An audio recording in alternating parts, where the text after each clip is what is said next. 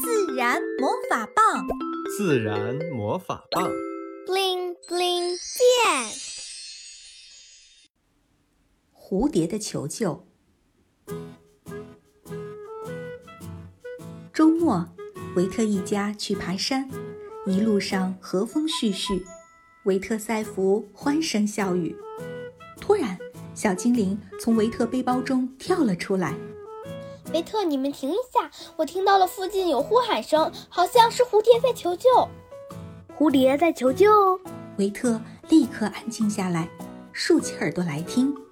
他没听见蝴蝶的求救，但是听到了不远处有小男孩的喊叫声。在这边，在这边！走，我们过去看看。维特压低声音对大家说。维特顺着小男孩喊声的方向走去。不一会儿，他们来到了山坡的一个草坪上。这里有一大片雏菊，在微风里摇曳，还有几对蝴蝶正在你追我赶，在花丛中嬉戏。那个小男孩正在追逐着什么，他把两个大拇指合在一起，双掌合成一个盖子的形状，扑上去，好像扑空了。站住！站住！小精灵很大声地喊道。小男孩好像没听到，还继续往前追赶。小精灵一个蹦跳，窜到了小男孩面前，对小男孩大声说：“请你立刻停止！”小男孩愣住了：“你挡住了，我在追蝴蝶。你为什么要抓蝴蝶？”这会儿，维特才反应过来，也追上来问。有一只蝴蝶特别好看，我想把它带回去。维特这才注意到，在小男孩的左前方不远处有一只蝴蝶，很特别。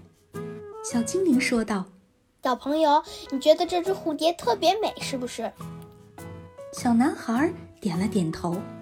你有一双会发现的眼睛，特别棒，而且我们也特别理解你的心情。看到这么漂亮的蝴蝶，肯定很想多看一眼。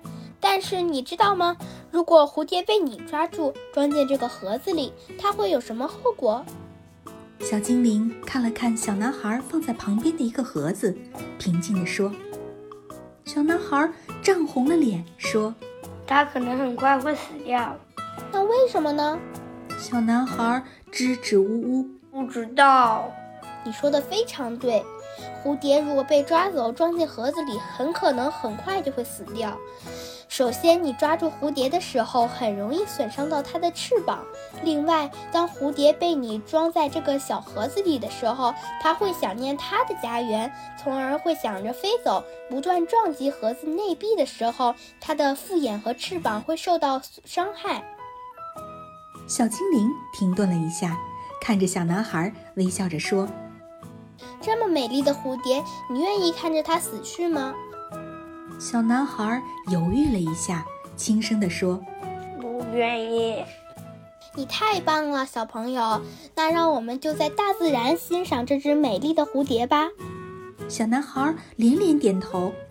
忙乱着的蝴蝶好像听懂了小精灵的话，在空中盘旋了一圈，竟然缓缓地停在了灌木丛中的花朵上。维特蹑手蹑脚地走到了灌木丛的旁边，他停下来了。你过来呀！维特示意小男孩。这只蝴蝶的翅膀后端有突出的部分，像波浪一样，后翅边缘处还有粉红色的斑点，翅膀上有金绿色的鳞片，闪闪发亮。爸爸，这是什么蝴蝶？维特轻声地问道。爸爸说。我也不知道，让我们一起来找一找吧。